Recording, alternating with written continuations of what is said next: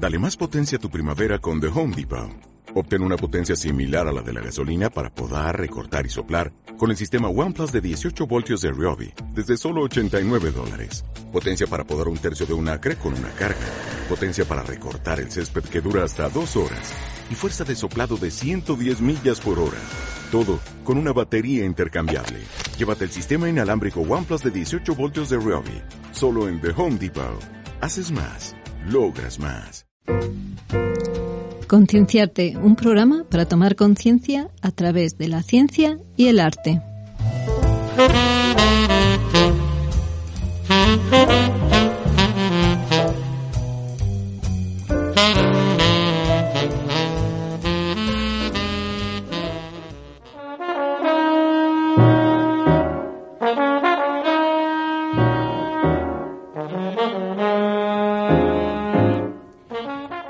En Concienciarte pensamos que una sociedad sin reflexión está condenada a la involución. Por eso hoy nos estamos proponiendo reflexionar sobre cómo encontrar una profesión vocacional.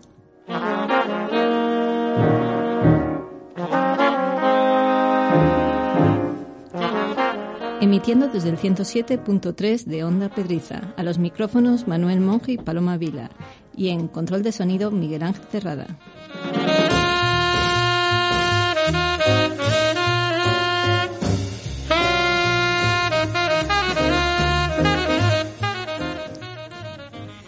Pues hoy empezamos con eso, con intentando pensar y reflexionar eh, lo primero que es una profesión vocacional, ¿no? Mm, es complicado, es complicado, pero, pero bueno, mm, me parece sumamente interesante porque mm, cuando coinciden la profesión y la vocación, las cosas cambian mucho.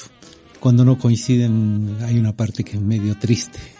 Yo creo que, bueno, es eh, sería ideal, ¿no? Cuando coincide la profesión y la vocación, porque a lo mejor la, eh, lo de vocacional lo tenemos que poner entre comillas y lo que queremos mm, expresar es una profesión eh, que te da satisfacción, que es cuando el oficio se está convirtiendo también en tu razón de ser, ¿no? Eh, esta forma parte de ti, ¿no? En ese sentido, yo creo que no solamente es bueno para el individuo que va a ser más feliz, sino que la sociedad también gana mucho. Y yo creo que necesitamos actualmente, y creo que es una asignatura pendiente, sobre todo lo de la orientación vocacional en España. Yo veo a los jóvenes muy. Mm, y que no saben por dónde tirar. Claro, eh, es que, bueno, la profesión tiene mucho que ver. La palabra. Claro, despistado. El, em, la profesión tiene mucho que ver con el trabajo, con, es decir, con el trabajo que vas a desarrollar durante gran parte de tu vida. Y claro, mm, si hoy está toda la sociedad cambiando, estamos viendo cómo aparecen nuevas profesiones y, y nuevas metas en los trabajos, es decir, y además es poco el trabajo que hay, la situación evidentemente es difícil. Sí, parece que lo único que tenemos que buscar es cubrir unas necesidades. Claro. Que en esto eh, sí que se habla mucho de la diferencia entre trabajo, que es, mm, bueno, lo que haces eh, y a cambio recibes un dinero, ¿no? Para cubrir unas necesidades vitales, ¿no? Y luego estaría eh, la profesión, que la profesión em, pues es para lo es un medio. Algunos psicólogos hablan de que es más bien un medio, ¿no? Pero bueno, para cada persona la profesión es diferente. Yo creo que para ti es diferente. Eh, y no es solamente prepararse para algo, ¿no? No es solamente una formación y luego una práctica. Eh, en profesión y oficio más o menos sería similar, aunque tú me dices que no, ¿no? Ya, bueno, yo tengo otra, tú tienes otra, otra. idea, pero bueno, el, mm, para mí desde el punto de vista, y esto lo leí en un artículo que te, yo te comentaba que, que había leído hace muchos años, el, mm, donde hablaban de que la profesión pertenece a, la, a profesar, o sea, como si fuera casi una religión. Se profesa de hecho, bueno, mi experiencia es que yo he profesado la arquitectura. Es decir, e, e, era mi centro y mi razón de ser y de ver, todo pasaba por, por mi arquitectura o por la arquitectura. Y luego el, el oficio mm, vendría a ser como una cosa mm, que sí que puede ir cambiando. eh, que es que no es tan comprometida, no está comprometida tu vida. Sí, es verdad que puedes ir cambiando de oficios. O también podría ser una parte de la profesión es el oficio que uno tiene después de haber ejercido durante muchos años esa profesión, vas adquiriendo unos conocimientos que son básicos y te da experiencia, te da una actitud diferente, más segura, más serena cuando tienes que abordar un problema en tu profesión. Bueno, hay algunos que me, eh, me parece ideas, bueno, interesantes porque estamos aquí para reflexionar y aportarlas, ¿no? Pero muchas veces en el concepto que dan, por ejemplo, los psicólogos, ahí sí que eh, ponen bastante similitud entre profesión y oficio, ¿no? Y luego cuando estamos diciendo vocación, vocación viene de llamada, es casi algo divino, ¿no? Cuando alguien te despierta. Sin embargo, tenemos la idea de que esa vocación es como que la tienes que tener desde niño y no, se puede ir construyendo a lo largo de, de tu vida, ¿no? Esa vocación, hemos tenido la suerte aquí de tener muchos profesionales vocacionales. Sí. Y algunos de ellos nos contaban que no es que lo hubieran sabido desde pequeños, sino que apareció. Sí, sí. Y... Incluso a, a, una edad, digamos que bastante adulta. Yo te contaba que he estado este fin de semana con un, con un gran pintor español, un, gran, un señor que se expresa muy bien en la acuarela, tal vez el mejor que hay en España, y me decía que él trabajaba en otra cosa, que trabajaba en una empresa aérea. Y mm, un día se dio cuenta que eso no era lo suyo y es bonito porque él, eso no era lo suyo, es, que ahí no me, eso no me va a conducir a nada y me, imagino estaría en una posición, trabajar en una empresa aérea hace 25 años era una posición bastante importante. Sin embargo, lo abandonó todo y se dedicó a la pintura y es, es, curioso, y es un señor que, bueno, un enamorado de, del arte y de la pintura y demás. Pero qué bien. Sí, estaríamos en un caso en que su profesión en un momento dado no es eh, esa parte vocacional, esa parte de, pasional y decide cambiar y, y buscar otra ocupación. Hay algún psicólogo que estaba viendo hoy en internet que afirmaba que la ocupación era eso, buscar tu sitio, ¿no? Él diferenciaba entre trabajo, profesión incluso y que digamos que la, lo que ha hecho este pintor es como buscar tu sitio. ¿Cuál es tu sitio? es tu ocupación. Claro, claro. Bueno, cada uno lo puede llamar de diferentes formas. Claro. De todas maneras, fíjate que a mí mm, desde hace muchos años leí un sociólogo americano que mm, decía que es mm, obviamente hay un hay una cuestión clave en esto de elegir la profesión y demás que porque se la decisión de la profesión se toma alrededor de los 17, 18 años, cuando tienes que encaminarte hacia la universidad o a dejar a no estudiar, estudiar o no estudiar o qué estudiar. Él decía que se toma esa decisión que es eh, que es muchísimo más importante que tu matrimonio, que tu todo, porque vas a vivir de eso, trabajando en eso durante el resto de tu vida y que se toma esa decisión en la adolescencia, al finalizar la adolescencia, eh, sin experiencia y con una cuestión mm, que es, eh, que, es clave, que no te puedes equivocar, está muy mal visto el error. Entonces la gente, claro, produce unas angustias tremendas el tomar esa decisión y si, si, si, quieres ser astronauta, pero nunca has visto un astronauta de cerca, o no sabes lo que hace, o no sabes qué se necesita, o no sabes qué es eso en ti, ser astronauta o, médico o carpintero, vaya. Entonces eh, ahí hay un gran, un gran fallo en cómo encaminarte hacia este, a este descubrir tu sitio. Fíjate, en lo que has contado, Gabriela Mistral también dice eso. Piensa que la profesión es más importante que la pareja que eliges, porque la profesión bueno, él, ella lo llama el oficio, ¿no? Eh, bueno, y otras veces profesión, pero le gusta más la palabra oficio. Y dice que, pues, la persona que eliges puede estar o no estar, ¿no? Estará un tiempo, pero la profesión va siempre contigo y entonces es muy importante. Y ella hace bastantes reflexiones que luego te contaré sobre el tema profesional. Pero en el hilo también que estás diciendo de la orientación vocacional, has nombrado a un sociólogo estadounidense, ¿no? Claro, porque es que es precisamente ahí en Estados Unidos donde se empieza a, reflexionar sobre este tema a principios del siglo XX, ¿no? Y es donde se trata más este tema de cómo orientar, eh, pues, a, a, los jóvenes, ¿no? Y a España, a España no, a Europa llega tarde. Llega esto mm, después de la Segunda Guerra Mundial. A lo mejor por eso nosotros, quiere decir que nos falta tanto, ¿no? Mm. Yo lo que veo es que los jóvenes no reciben orientación vocacional ni para saber lo que quieren ser, o sea. Ya. Y lo que hablabas del desconocimiento, desconocimiento también de sí mismos, de, de sus propias habilidades, de también no saben nada sobre el mercado laboral. Es decir, se están, se juntan muchas cosas que hace que sea muy difícil tomar unas decisiones.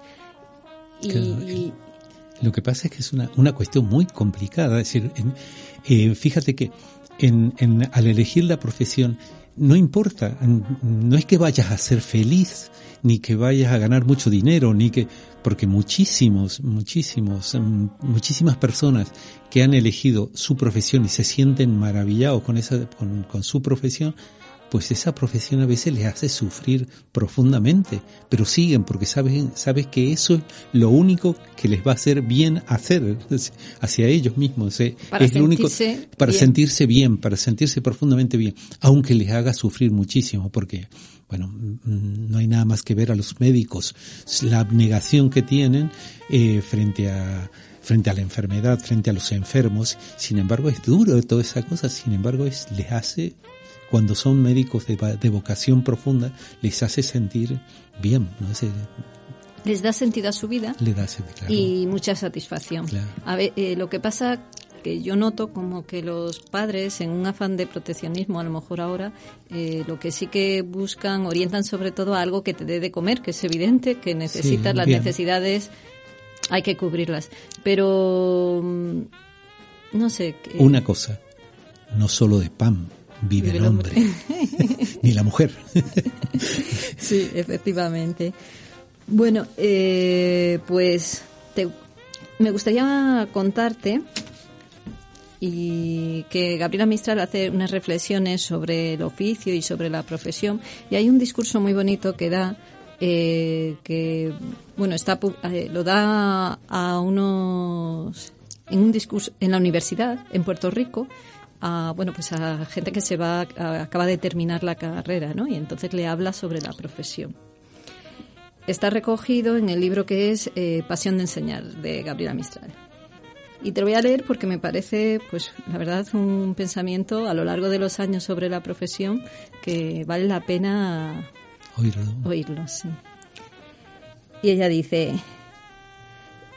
eh, aseguraba ella que todo el desorden, bueno, empieza, tiene muchos visos de verdad una afirmación anónima en mi memoria que yo leí hace años. Aseguraba ella que todo el desorden del mundo viene de los oficios y de las profesiones mal o mediocremente servidos.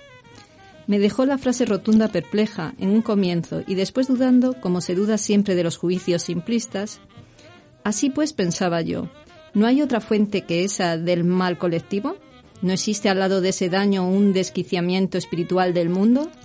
¿No hay problemas sociales de orden económico que causan la desgracia común?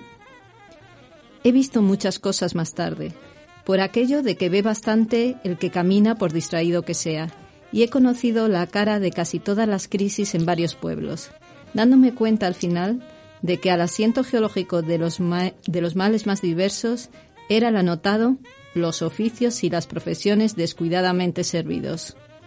Político mediocre, educador mediocre, médico mediocre, sacerdote mediocre, artesano mediocre. Esas son nuestras calamidades verdaderas. Religión, moral, economía, pedagogía forman solamente un cortejo ilusorio de la única realidad constituida por el oficio.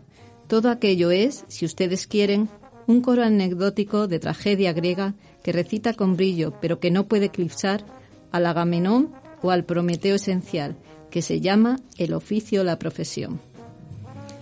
Que viene, ¿eh? Es muy bonito. No he, querido leerlo porque es que son tan perfectas sus palabras. Sí, sí, bueno. bueno te quiero decir una cosa, decir, a pesar de que esta señora era en realidad era maestra mm. y, y Ella habla de sus dos oficios. Y, y poetisa, eh, pero fíjate que mm, sobre todo en la, en la costa oeste de Estados Unidos, en, las universidades, se tiene en consideración mucho, mucho a lo que piensan los, o, los, sí, sí, lo que piensan los poetas. Porque mm, dicen siempre que son personas de extremada sensibilidad que van descubriendo cuáles son, digamos, los problemas, las, las cosas profundas de este mundo y entonces los, hay, hay un filósofo incluso eh, americano que dice, nosotros los filósofos lo único que hacemos es poner, darle forma de filosofía a los pensamientos y a los sentimientos que descubren los poetas. Ah, bueno, en este caso lo bueno de Gabriela es que ella es una gran pensadora y sobre este tema de la educación y del oficio, como formaba a los niños, pues es una cosa que ha reflexionado muchísimo. Y luego tiene las palabras perfectas.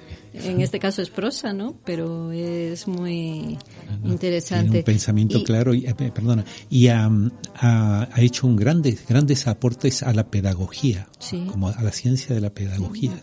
Muchísimo. Quería añadirte un tema que es la ética en la profesión, que aquí lo nombra eh, precisamente que ella dice de una conversación que tuvo con Ramiro de Maeztu y dice que mm, el latino es un hombre que suele desarrollar sus morales al margen de su profesión, de que vive. Y el sajón sería casi siempre un hombre que trenza la moral adoptada con su oficio. Me parece interesante esta reflexión porque bueno, siempre un pensamiento autocrítico y una autocrítica de nosotros mismos nos viene bien, ¿no? Eh, la ética la estamos olvidando mucho en las profesiones.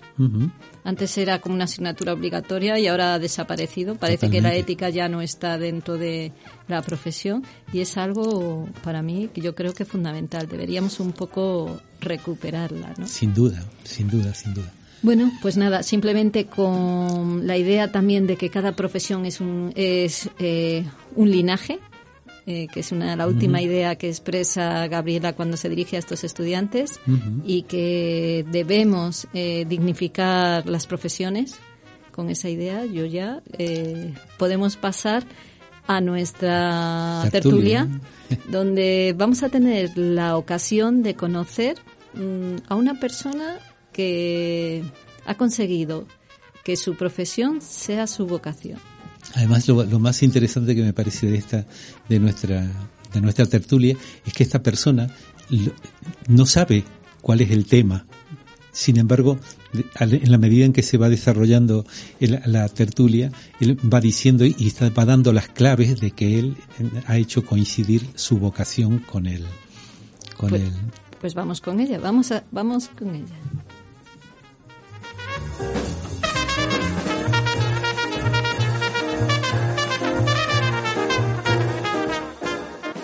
Empezamos nuestro espacio de tertulia y hoy tenemos como invitado a Luis Pastor. Bienvenido a Concienciarte, Luis. Muchas gracias. Buenas tardes. Él, buenas tardes. Él es bombero y es del Grupo Especial de Rescate de Altura y trabaja en este entorno, ¿no? ¿Dónde está el...? Pues el Parque de Bomberos está en Navacerrada. Está justo por encima, en lo que es el Valle de, de la Barranca. La verdad es que en un sitio muy, muy céntrico para lo que es el rescate montaña y inmejorable las vistas. ¿Dónde está el helicóptero, no? Ahí en la barranca para arriba. Sí, lo tenemos en la azotea. Así que mira, podemos dar un servicio rápido y de, y de calidad. Y hoy pues vamos a charlar contigo sobre pues un poco mm, repasaremos los peligros que hay en la montaña y también los servicios que prestáis, ¿no? Eh, y intentaremos también a ver cómo podemos mejorar o estar eh, hacer prevención, ¿no? Para que no suframos los accidentes que, que hay, ¿no? Pues bueno, pero antes de empezar, Mm, ¿Qué te parece, Manuel, si empezamos un poco con la vocación antes de meternos? a mí me parece que Luis nos cuente un poquito cómo llegó a ser bombero. Mm, vale, muy sencillo y, bonito a la vez, porque bueno, mi padre fue bombero y desde pequeñito lo he vivido en casa.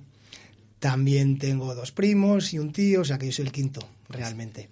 Y prontito empecé a prepararme Y, bueno, pues salieron plazas y conseguí una. ¿Quiere decir que lo tenías claro desde Bueno, a partir de los 19 años, 20, un poquito, sí, sobre los 19 años empecé a, a ah, prepararme. Ya. ¿Tu padre era bombero en Madrid? Sí, en la Comunidad de Madrid. Trabajaba en Villalba. Ah, también en la sierra. En la sierra, sí.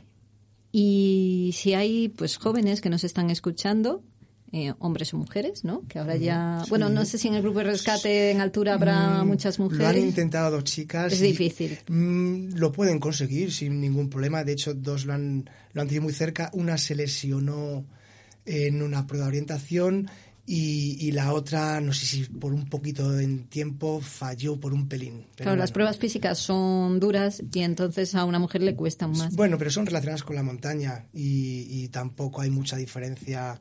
Eh, hay que saber esquiar y orientarse, hay que saber escalar. Entonces, eso una mujer lo puede hacer igual que, que un hombre. Eh, y los tiempos, a lo mejor que cuando, bueno, para una posición de bombero, pues a lo mejor es lo, los tiempos, la parte física para una mujer es lo más difícil. Para bombero eh, les cuesta un pelín más, creo que han bajado un poquito los, los baremos para ellas o las bonifican, ahora mismo no tengo claro. Pero sí que entran, acaba de entrar una chica y creo que hay ocho o nueve chicas en, en la plantilla. Son pocas, pero sí siguen preparando bastantes chicas actualmente. Pues nada, si nos escuchan, animar a tanto a jóvenes eh, hombres y mujeres a, a, que prueben, ¿no?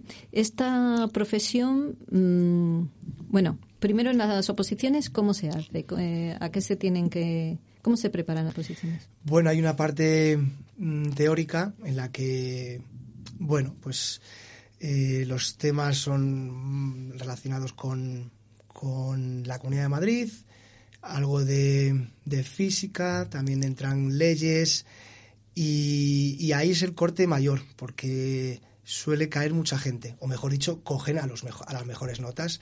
Y luego después de esa criba hay unas pruebas físicas y después de esas pruebas físicas está la conducción del vehículo, de un camión, que ahora ya en la Comunidad de Madrid la tendencia es a que todos, todas las plazas sean de conductor. Entonces hay una prueba al final de pericia con el camión. O sea, que tienes más posibilidades si tienes eh, el carnet de, de, camión. Entonces, quiere decir que hay bomberos, bomberos profesionales profesionales mm. y luego ya mm, tú has hecho algo más especial para pertenecer al grupo este. Eso es. Dentro de la comunidad de Madrid eh, existe un grupo de rescate de montaña y actualmente pues tenemos las competencias en, el rescate en, montaña.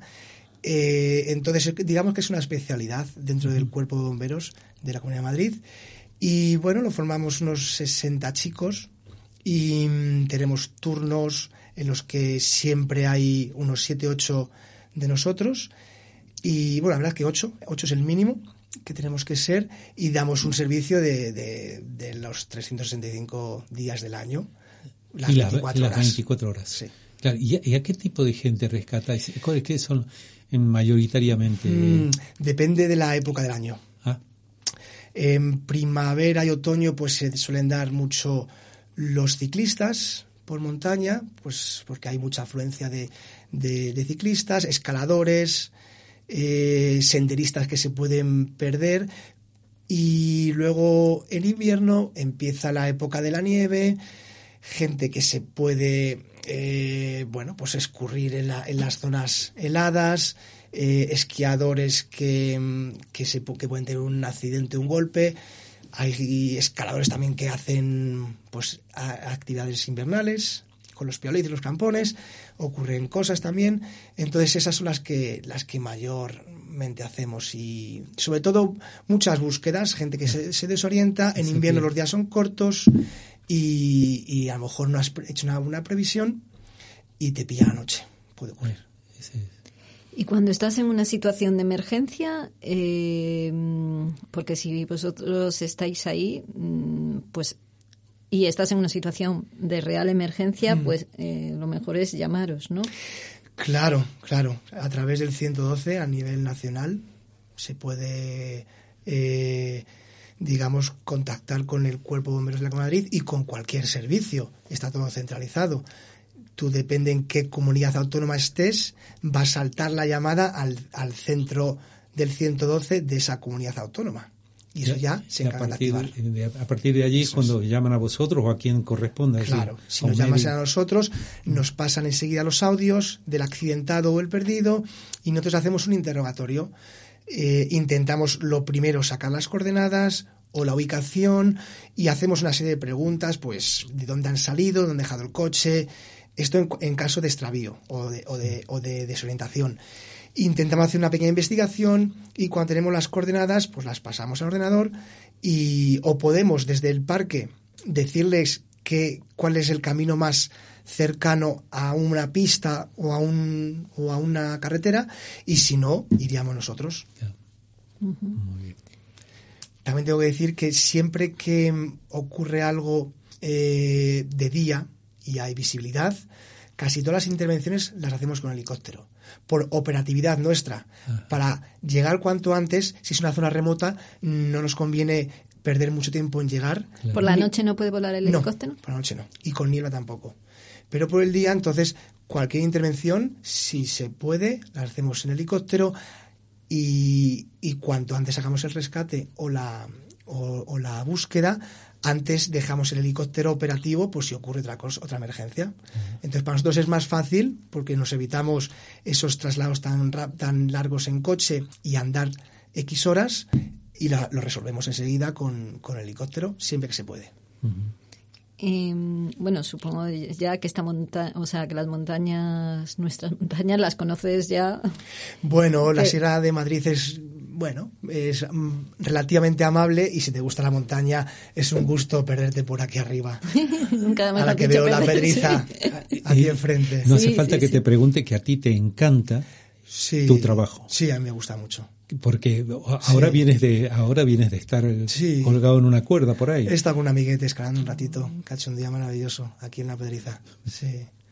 Sí, tiene, tiene que gustarte porque Sí. si no se puede hacer duro. Sí. Una, una búsqueda de una en una noche de ventisca que hay alguien perdido por la parte de Peñalara o donde sea, pues mm, eso no me gusta, pero como estoy habituado a hacerlo, no tengo ningún problema en, en- en- en salir. Además que vamos en grupo, nos apoyamos con, con los cinco o seis que vamos, tenemos nuestro material, tenemos nuestras herramientas eh, también tecnológicas como puede ser un GPS y esas cositas que ayuda. Entonces, bueno. Eh, ¿Tenéis muchas salidas? Por ejemplo, no sé, en la última semana que hayáis... La última semana, bueno, eh, hay que diferenciar también entre, entre los fines de semana y, y entre semana. Por la cantidad de personas Claro, que viene de Madrid. Claro, eso es. Entre semana es una, es, es una zona tranquila, más o menos, pero los fines de semana hay una afluencia grandísima porque tenemos a 50 kilómetros Claro. una urbe tan grande como Madrid. Y los fines de semana pues se disparan. Y bueno, pues eh, lamentablemente hubo un fallecido este fin de semana en... en creo que fue, sí, en, en Claveles, por ahí, una persona que se precipitó. Y creo que tuvieron bastantes aquí en La Tortuga, hubo otro en... Sí, ha habido como unas 7, 8 el fin de Siete, semana. ocho, Sí, fíjate, no sí. parece... Sí, muchas son tonterías, a lo mejor un esguince o alguien que está desorientado y le das a lo mejor un apoyo, eh, simplemente y vas a buscarles tanto en helicóptero como por tierra y, y- y Pero no les podéis localizar, no les podéis localizar por el móvil. Sí, nosotros en la interrogación les pedí, les enviamos con nuestro móvil eh, un mensaje para que abran el GPS y nos manden la ubicación. Claro. Entonces, cuando nos mandan la ubicación, nosotros eso lo que hacemos es saber dónde están y enseguida nos ponemos en marcha. Es- ahora con las grandes tecnologías o sea, es, es un avance Fantástico. fantástico. Sí, sí. sí. Claro, a veces, bueno, eh, en esto es en la montaña, ¿no? Pero mm, yo muchas veces pienso en gente mayor que se pierde. Y Yo decía, jo, pues si tuviesen una pulsera de con GPS sería más fácil localizarlo. Bueno, ahora con el teléfono, si tiene batería y sabe cómo utilizarlo, Ya, pero la gente mayor suele Ya, ser que se cierto. despista y entonces, bueno, mm, porque aunque hay búsquedas a veces no se encuentran. Eh, Bueno, ocurre. ocurre. Ahí ha habido, ha habido casos, ¿no? Aquí también tuvimos, creo que un vecino que durante bastante tiempo estuvo desaparecido. Sí, sí, sí. Y, y pese, porque esto es una montaña peligrosa, ¿no? Bueno, claro. Bueno, peligrosa no es en lo sí, es, pero... Lo es, fíjate, llega un día de frío o de, de agua o una ventisca y no has contado con ello y, puede ser una pesadilla de arriba. Claro que sí. Es media montaña porque no llega hasta no llega ni a los 2.500 metros, pero no se debe subestimar. Sí. Sí, sí.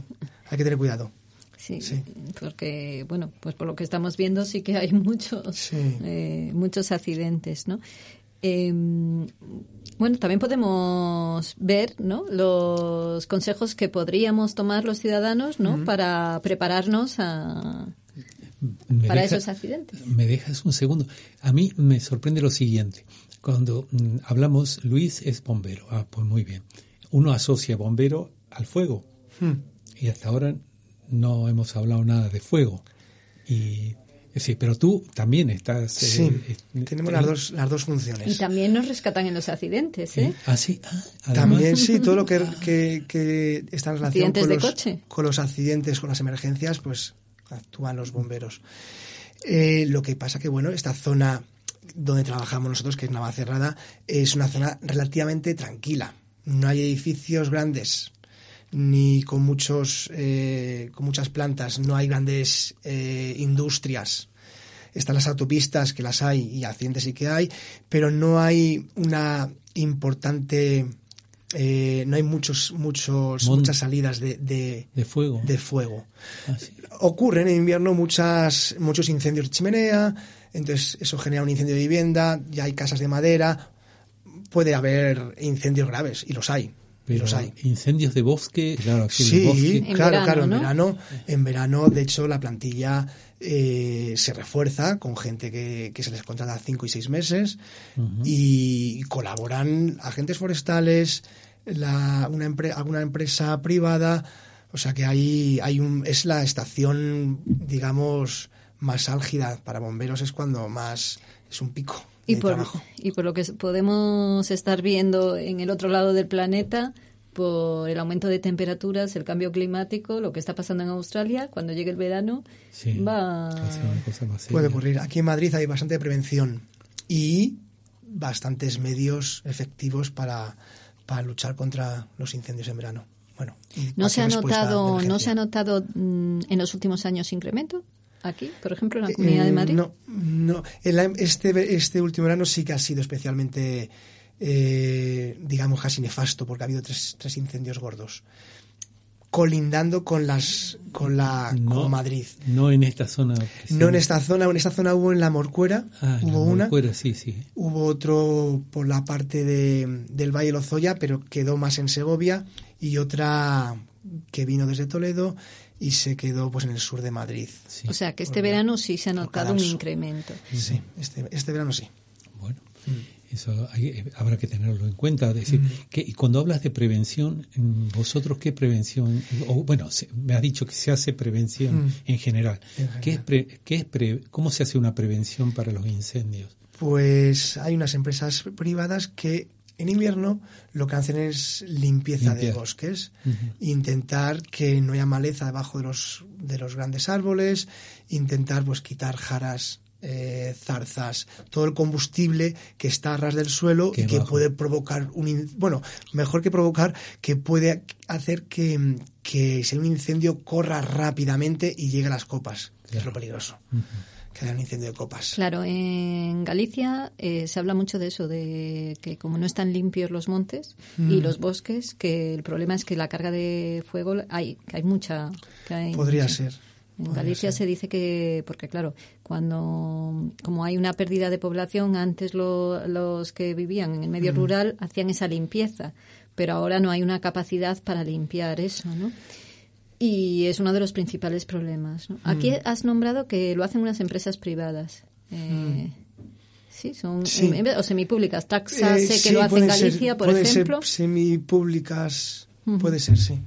Eh, no sé si es Taxa el que lo hace. no lo sé, no te puedo decir el nombre.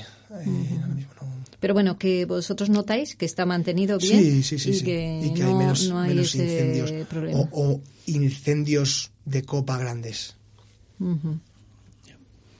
Bueno, entonces, a ver, pasamos a otro, al tema que decía Paloma recién. ¿Cuáles son las, las indicaciones que, o las precauciones que uno Mm. debe tomar para ir a la montaña?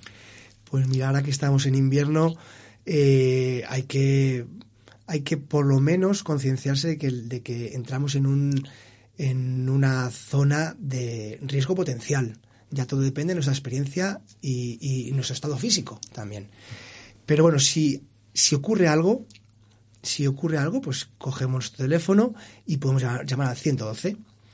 Y hay que intentar pensar lo que vas a decir antes de llamar y dejar un, un mensaje claro y conciso que, que, no dé, que no dé lugar a confusión. Simplemente lo que ha ocurrido y sobre todo dónde nos encontramos. Si podemos dar las coordenadas, mejor que mejor, porque eso va a agilizar todo muchísimo.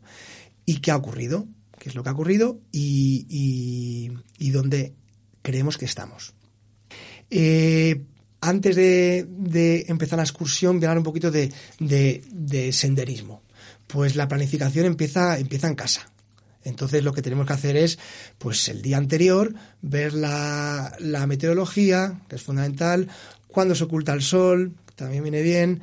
Eh, si tenemos un mapa de la, de la zona, pues estudiar un poquito qué zonas características hay en la ruta que vamos a hacer.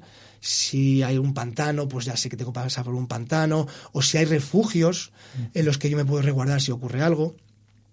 Eh, la, la, ropa adecuada es fundamental. Eso va a hacer que estemos cómodos en la montaña o justo lo contrario, que sea una pesadilla. Por ejemplo, ahora, eh, ¿qué ropa deberíamos llevar?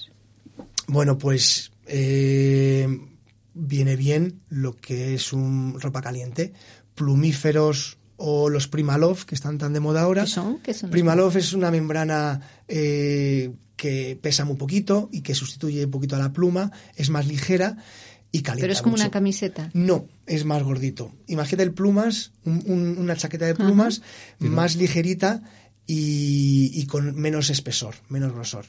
Pero que tiene la, una... Un, Aislante. Sí, digamos que, aislamiento. hace que, que tu cuerpo se, se mantenga bien calentito. Y pues está...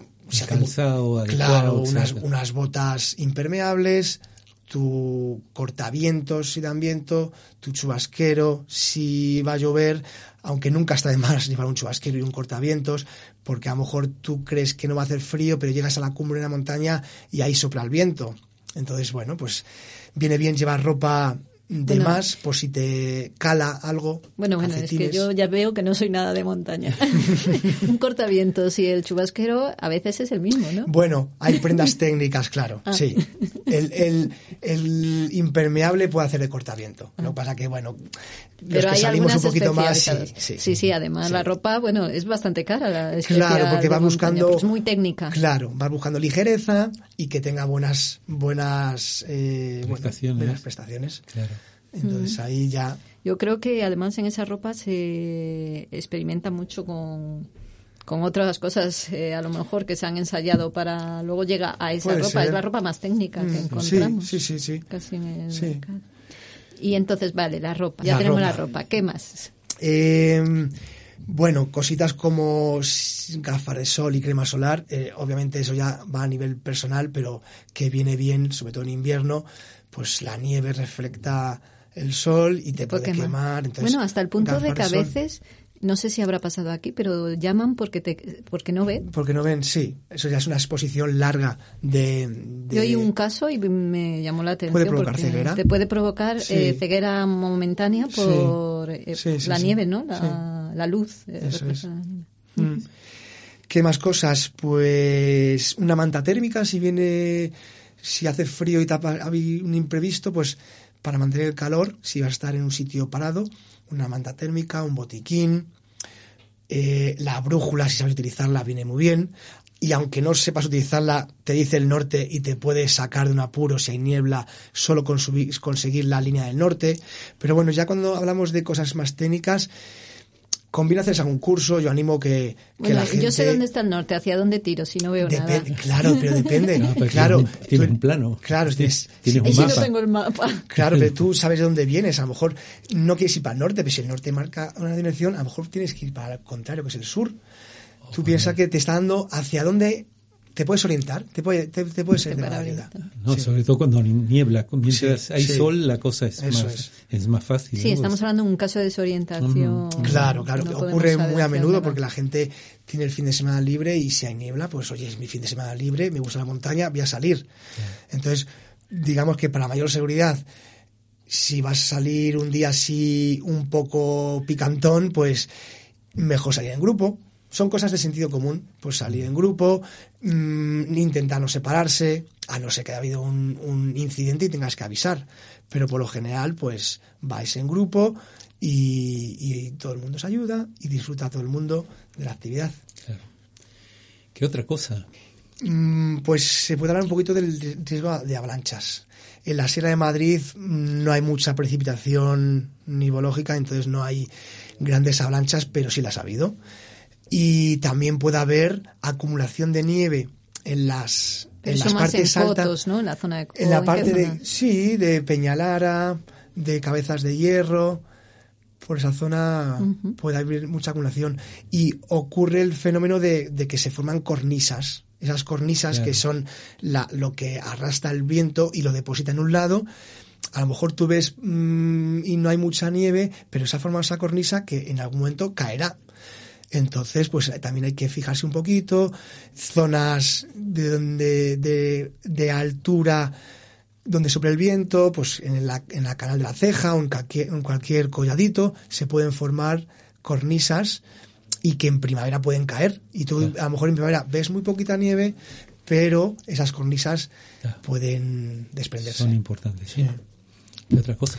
¿Qué más cosas? Eh, elegir una ruta adecuada a tu nivel, a tu nivel de experiencia, lo que hemos dicho antes, y, y a tu nivel físico. Entonces, bueno, si vas en grupo, pues que hay que saber pues que la persona más flojita, pues es la que va a marcar el ritmo y la que va a marcar la actividad. Entonces, eso es importante también tenerlo en cuenta y no intentar eh, pasarse. ¿Y qué más? Cosas como eh, dejar aviso a tus amigos o familiares. Oye, mira, mañana me voy a ir a esta zona y pensaba hacer esto. Y yo creo que me llevará X horas y volveré para las 5. Entonces, bueno, pues alguien sabe que si a las 7 no has vuelto, pues. Pues. Ay, puede haber pasado Puede haber algo. pasado algo. Ya. Para que te puedan buscar. Muy bien, muy bien. Mm, hay veces que vas a una zona de nieve, ¿no? Y bueno, lo ves todo nevado porque la nieve lo que hace es ocultar todo lo que hay debajo. ¿no? Y entonces mm, los que no somos de montaña no tenemos ni idea, ¿no? Realmente yo he visto fotos muy bonitas y pero también he pensado y esa nieve por ahí puedes andar. Bueno, claro, aquí ya no metemos en, en- en el estado de la nieve, que es, es muy amplio, porque todo depende de si ha nevado hace poco o no, si ha hecho días de anticiclón o no. Tú piensa que mm, si lleva X días, sin- muchos días sin precipitar, ha nevado, digamos, hace 10 días, ya se ha congelado. se ha congelado porque ha- hay anticiclón, algo ocurre aquí muy a menudo, entonces lo que hace es, digamos, endurecerse todo. Son los días más peligrosos. Ahora mismo la sierra... Ah, son los días más peligrosos, Claro, porque, por- porque tú te puedes resbalar, aunque vas con crampones y piolet, eh, bueno, pues un paso en falso, pues te puede hacer resbalar y que te caigas en un sitio o en otro. Entonces ahora mismo la poca nieve que hay está muy dura. Hay que tener mucho cuidado. Ahora está muy congelada. Aquí está, ahora está muy congelada. Claro. Y claro, yo estaba pensando al revés, en las zonas esas en las que te hundes, Ah, pues ahí es el, el- el momento perfecto para los esquiadores salgan a, a esquiar. Claro, pero no puedes ir andando porque te Claro, ahí vas o con raquetas o con raquetas. o con esquís. Claro, es lo que comentaba, que a veces me es. comentaban, no, tenía, había que ir con raquetas, pero fuimos andando normal. Claro, y es que entonces te, te, hundes. te hundirás. Claro. claro, pero claro. en eso no hay peligro, sí, hay peligro de... Bueno. Te puedes hundir y quedarte ahí... No, bueno, no suele haber nevadas de metro y medio en, en la Sierra de Madrid, pero, Pero lo que, lo Bueno, que, lo que está ocurriendo ahí, claro, pero bueno, como Sí, estamos pero aquí ahora hablando de Madrid, lo que sí que puede ocurrir es que haya mucha acumulación y que pueda desencadenar una avalancha, porque se ha acumulado mucha nieve, digamos, fresca. Entonces, si ocurren las circunstancias que pueden provocar una, una avalancha, pues se puede generar. Pues te voy a contar un riesgo a ver si lo conoces. Venga. Aquí en, en Manzanares, bueno, tenemos el embalse, ¿no? Mm. Este embalse que en teoría no sé si se puede pasar, no se puede pasar. Eh, bueno, a la gente le gusta pasear. Mm. Pues en este embalse, en las zonas cuando ya no hay agua y queda el barro, Mm. te hundes. Claro. No sé si habéis tenido que rescatar a alguien. Sí, hace ¿Ves? un par de meses un ciclista con una bici muy buena de estas con sus eh, ruedas anchas, pues se fue metiendo hasta que se fue hundiendo, se bajó de la bici y como la bici tiene un pelín más de superficie y esas ruedas le aguantaron un pelín más, pero en el momento que, que vio que se estaba hundiendo la bici, él se baja la bici y se Apoya en la bici. No, y se hundió más. Ah. Y creo que se hundió hasta la cintura. Vino el helicóptero y como bueno, el helicóptero tiene la grúa, que es con la que hacemos Claro, los rescates más técnicos, entonces bueno, bajó un rescatador, le puso un arnés o un triángulo de evacuación y hizo la extracción con el helicóptero y con la grúa. Pues fíjate, a mí me pasó, me pasó. Y bueno, no era yo, pero era la persona con la que yo iba la que se hundió. Mm. Y es que yo realmente no supe, no sabía qué hacer. Mm. Es que porque te vas hundiendo, hundiendo, y si intentas ayudar también te hundes. Claro, claro. Yo creo que ahí abajo tiene que haber un montón de vacas, ¿eh? Porque, porque están, están pastando al lado y yo digo, estas se han hundido y no... no Arenas los- movedizas. No, claro, Claro. Sí, sí, pero las vacas son muchísimo más, razonables. Seguro. Pero oye, que no tienen tanta superficie Sí, de pero apoyo. por eso, por eso son más razonables. Pero ahora ya pensándolo digo, claro, lo lógico hubiera pe- eh, sido pedir ayuda, porque hubo un momento que yo pensé que ya no salíamos. Sí, no, claro, hay que tener cuidado.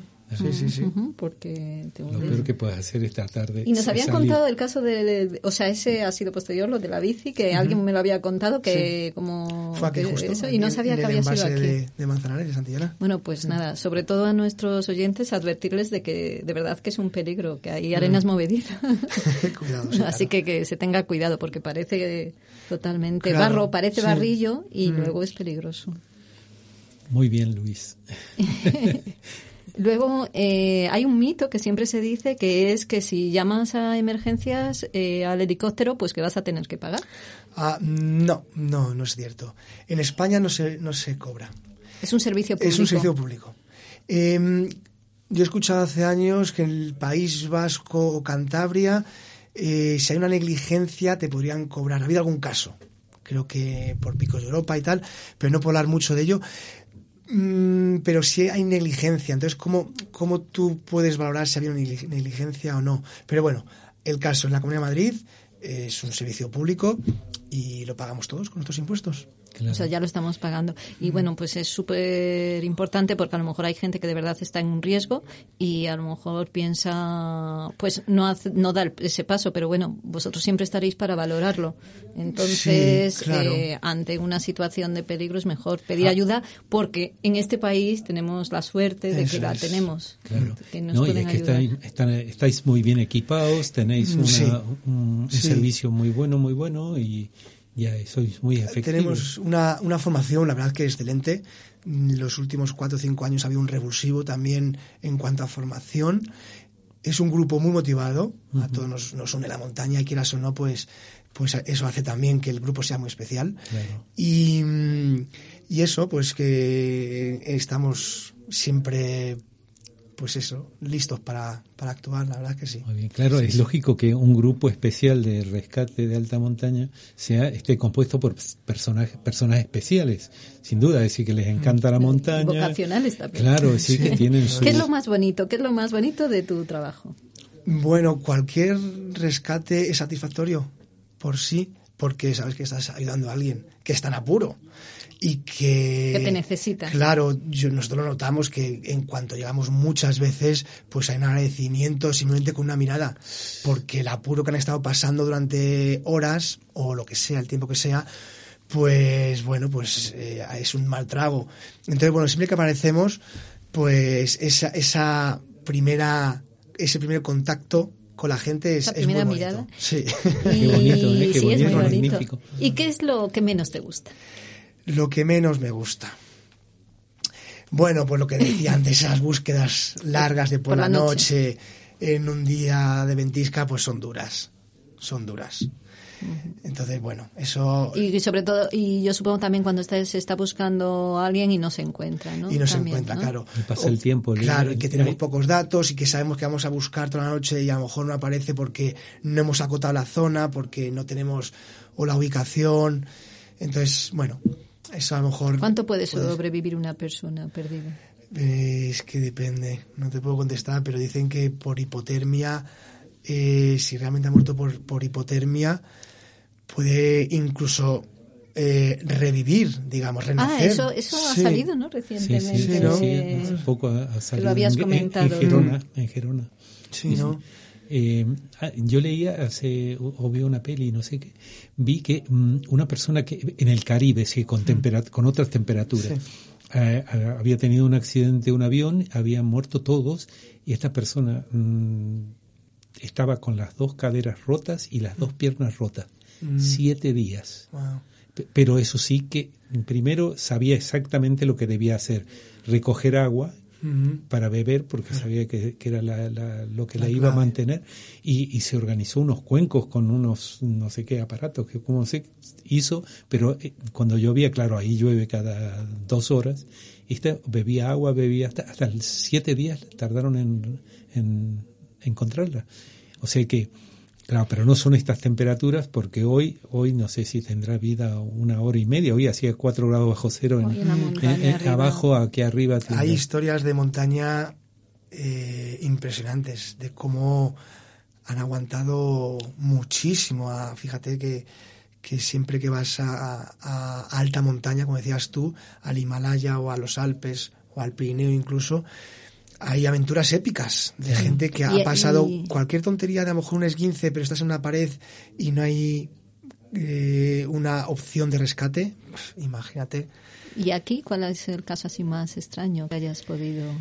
El caso más extraño, ¿a qué te refieres en, en cuanto? No sé, no en que ya no se diese a lo mejor porque podía estar vivo y hubiera resistido, o Ah. no lo sé. Pues hace 20 años, el Gera lleva 21 años, creo que, y, y que fue el revulsivo para que naciese el Gera.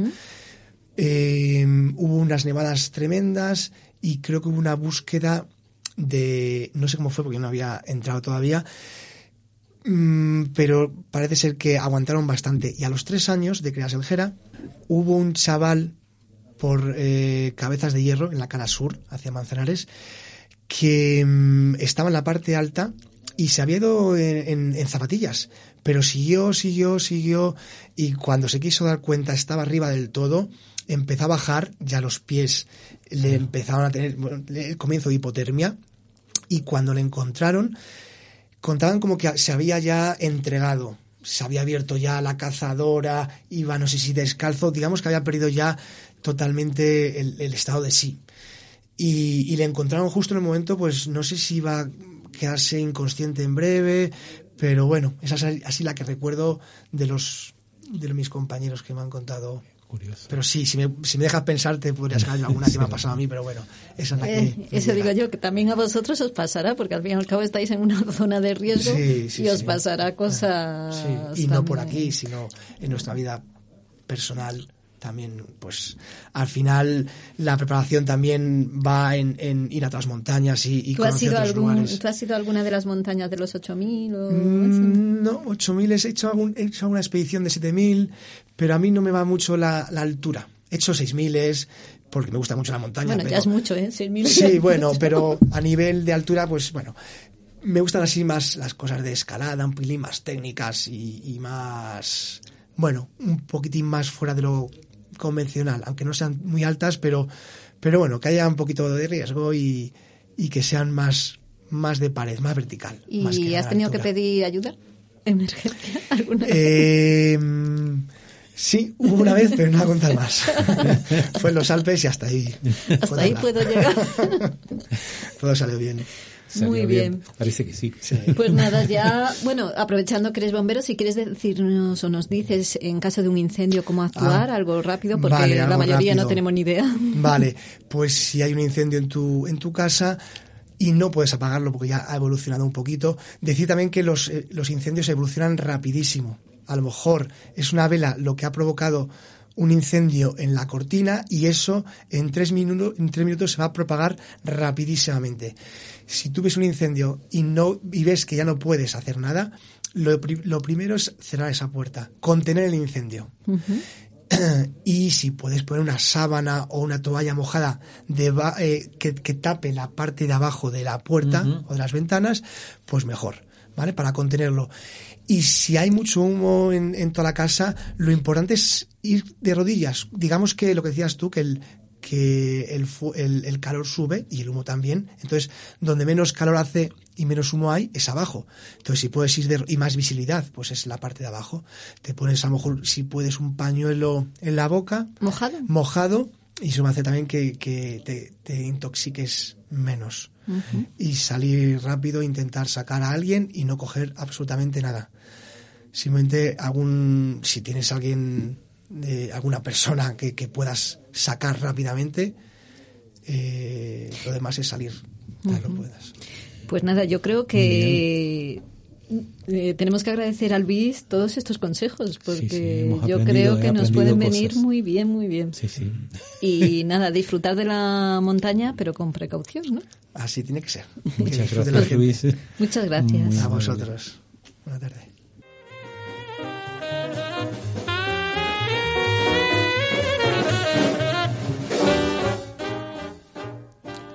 Bueno, después de esta maravillosa tertulia, con esa mirada, mirada de, del que ayuda y la satisfacción de un profesional con vocación, vamos a ver qué nos, cómo conectamos el arte y la vocación. Mm, eh, bueno, no, no, es bueno, no es fácil y a la vez es fácil, sí. Eh, en el caso de, los artistas es que la vocación prima por sobre todas las cosas. Es decir, ahí mm, la profesión es que es, es, sola, es una con la persona, es decir, su vocación, la profesión y la persona son una sola cosa. Porque mm, lo que te decía es que mm, cuando se elige una, una actividad en el arte, Mm, no es para hacerte feliz, porque muchísimos, muchísimos artistas han sufrido esta vocación terrible que, que, les sale de dentro y no tienen alternativa, no pueden escaparse de allí. El caso de Van Gogh es, es, increíble, es decir, todo enfermo, enfermo mental, con todos 20.000 problemas encima, contradictorio. Sin embargo, trabajaba en una mina, hacía cosas eh, terribles para poder pintar para poder pintar. El de sobrevivir le importaba poquísimo. Es más, si su hermano no le envía dinero comprándole, entre comillas, cuadros, es que este hombre no hubiera, se hubiera muerto de hambre. Y esta pasión tan desmedida lo lleva a que un día se suicide evidentemente, porque es que el mundo no estaba preparado para recibirle. De hecho, es, digamos, esto podría ser eh, casi como una alegoría, pero de hecho que Van Gogh no vende ningún cuadro en vida, y salvo en algunas cosas pequeñísimas, y, mm, y se cotiza de manera mm, muy, muy, muy, muy alta eh, a posteriori. Esto quiere decir que él pintaba, tenía, necesitaba pintar, no necesitaba ni tener dinero, ni ser feliz, ni comer, ni nada. Es decir, bueno, y cuando se, bueno, cuando se peleaba con la vida, con todo, bueno, las discusiones con Gauguin han sido famosas, de hecho se cree que la oreja se la cortó Gauguin a Van Gogh. Entonces, este, quiere decir que con este, esta, esta, este volcán que era, pasaba por sobre todo con tal de pintar. Bueno, Modigliani le pasa lo mismo, si son, te estoy trayendo ejemplos, ¿no? de, personas que mm, se destruyen, destruyen su vida, físicamente se destruyen porque Modigliani bebió lo que no, su cuerpo no podía soportar, vaya, semejante cantidad de alcohol, absenta, drogas, eh, todo. Era un, un personaje que le desbordaba la vida Bueno, tanto Van Gogh. O sea que estamos yo creo que, claro, todos los artistas son vocacionales, pero luego hay ya algunos que no hay límites. claro, que la, la, vocación o, esta, esta necesidad... ¿no? Es una pasión mm, destructora. Claro, sí, sí, que puede, puede llegar a ser destructora. En estos casos... Claro, destructora para ellos, para, para su físico, para su ser. Sin embargo, son debe ser la única manera en que podían sacar lo que han sacado, claro. Cuando uno se, uno se pone a ver un Van Gogh, pues se queda maravillado. Frente a un Modigliani lo mismo. Sin embargo, mm, tanto Van Gogh como Modigliani vendieron muy poquito siendo en, vida. Modigliani, su pasión han sido, bueno, la pintura, las mujeres, las, eh, las bueno, las señoritas, las señoritas, señoras, lo que sea. Eh, París, la, la, vida. Este es un apasionado de la vida. Y, mm, bueno, y pintar. Y lo mismo Puede ser también que, por ejemplo, en Beethoven, bueno, los músicos son también bastante obsesivos eh, con, su, con su música, claro, porque ahí se ve cuando necesitas tener oficio. Es decir, un guitarrista que no digite perfectamente con las dos manos y sea capaz de hacer verdaderas maravillas con, con sus dedos, eso se logra solamente estando 20, 25 horas o 30 horas por día eh, eh, practicando. Entonces, también son capaces de, llegar a extremos. Beethoven. A extremos es a ni siquiera las necesidades básicas cubrir por componer y por. Nada, nada. Eh, a, Modigliani decían que era sus únicos enemigos eran el agua y el jabón. Imagínate. Imagínate, yo tengo un amigo guitarrista que en un momento dado alguien le dice que puede que un maestro uno de los grandes maestros españoles le pueda oír tocar la guitarra. Era un guitarrista muy bueno, bueno. Entonces eh, él pregunta, ¿cuándo le, me van a, ¿cuándo le puedo ver? Y le dicen, dentro de 21 días. En esos 21 días, su mujer cuenta que solamente comió 5 y cenó 2 y lo único que hacía era beber leche y estar con esta. Y cuando se quedaba dormido, se despertaba, pero dormía con la guitarra, se despertaba y seguía tocando la guitarra. es decir, como una obsesión para tener llegar a sus máximas. Mm, Estoy pensando si esto está conectado con los videojuegos, ¿eh? No sé. Adicción. y en el fondo estamos hablando también de una. Claro, de obsesiones que te terminas. Que, te... estará relacionado con el cerebro y lo que se produce en el cerebro. Claro, y fíjate a dónde llegarán estas, estas personas cuando este, esta obsesión llega a, límites. Que, mm, por ejemplo, Beethoven, que.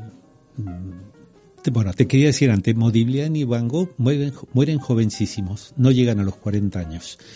Beethoven, que sí llega, pasa, los, pasa un poquitín los 50, pero tiene una enfermedad que durante 20 años va quedándose sordo. O sea, a partir de los 30 años él se queda sordo.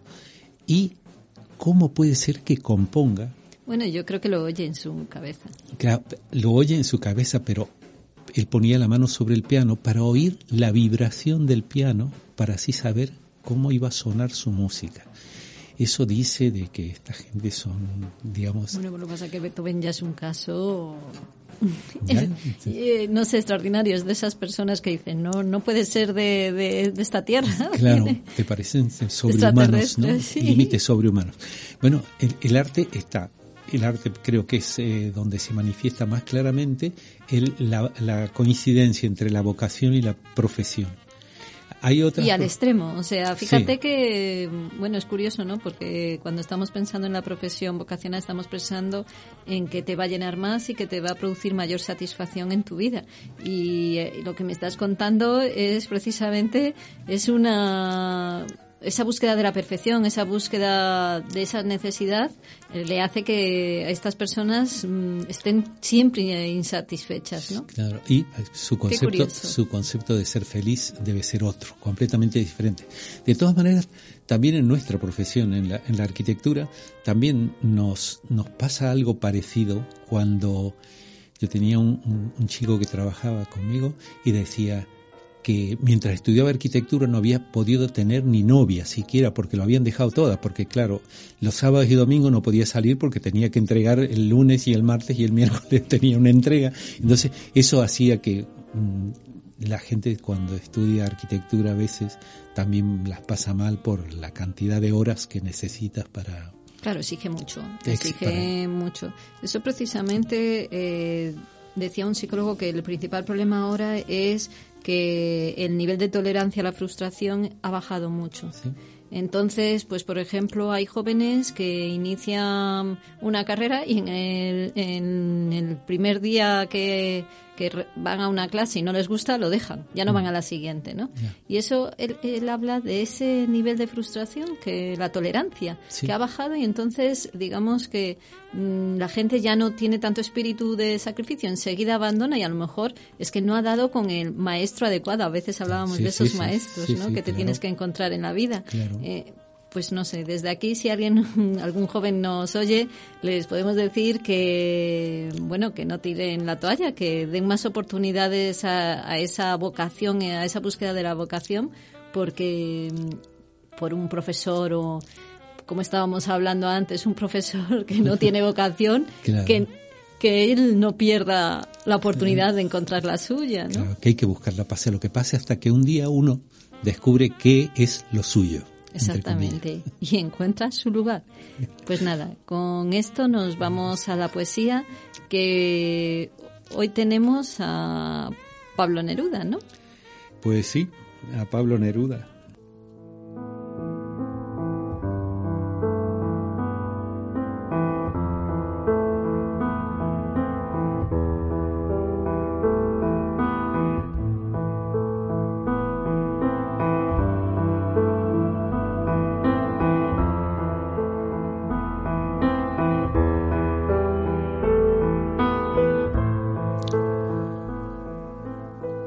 Trabajo frío de Pablo Neruda.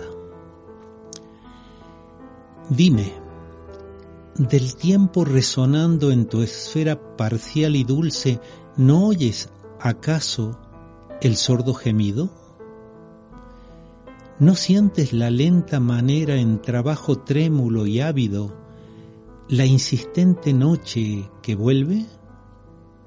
Secasales y sangres aéreas, atropellado correr de ríos, temblando el testigo constata.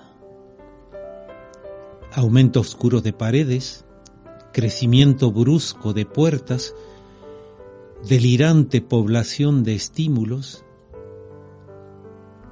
circulaciones implacables. Alrededor de ínfimo modo, en propaganda interminable, y de hocico armado y definido el espacio hierve y se puebla. ¿No oyes la constante victoria en las carreras de los seres del tiempo, lento como el fuego, seguro y espeso y hercúleo, acumulando su volumen y añadiendo su triste hebra? Como una planta perpetua, aumenta su delgado y pálido hilo, mojado de gotas que caen, sin sonido, en la soledad.